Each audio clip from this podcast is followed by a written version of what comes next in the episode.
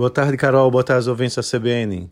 Pois é, o mercado é, nessa segunda-feira sofreu bastante né, com as informações de que o coronavírus vem se espalhando fora da China. Tá? Então, as principais bolsas tiveram quedas. Lá nos Estados Unidos, as quedas foram acima de 3%.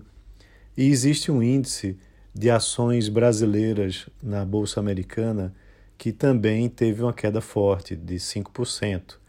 É, esse índice ele é, mostra ações brasileiras que são negociadas e não necessariamente indica o caminho que a Bolsa Brasileira deve é, apresentar na quarta-feira, mas já é alguma indicação, de todo jeito, de que houve uma queda e na quarta-feira talvez a gente tenha uma abertura de mercado com queda também.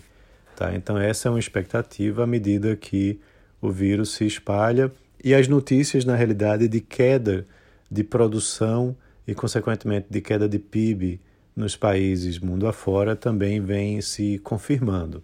Então, essa é uma expectativa para que a gente tenha uma retomada no mercado financeiro na quarta-feira, com isso é, no radar. Por outro lado, o Warren Buffett, que é um dos principais é, investidores e gurus financeiros do mundo, ontem deu uma entrevista para uma rede americana, a CNBC, dizendo que é, o coronavírus é algo para se preocupar a curto prazo, mas que os investimentos a longo prazo não devem ter é, grandes impactos, né? que as pessoas têm que pensar mais nos seus investimentos de longo prazo e que a longo prazo o coronavírus não vai trazer tanto impacto assim.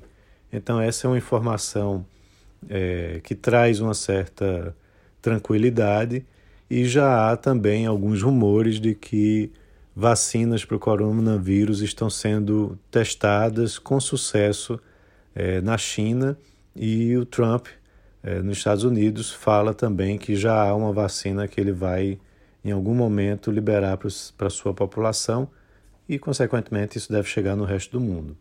Mas ainda assim, algumas fábricas diminuíram sua produção é, por conta dessa ameaça de seus funcionários terem é, impacto com o coronavírus.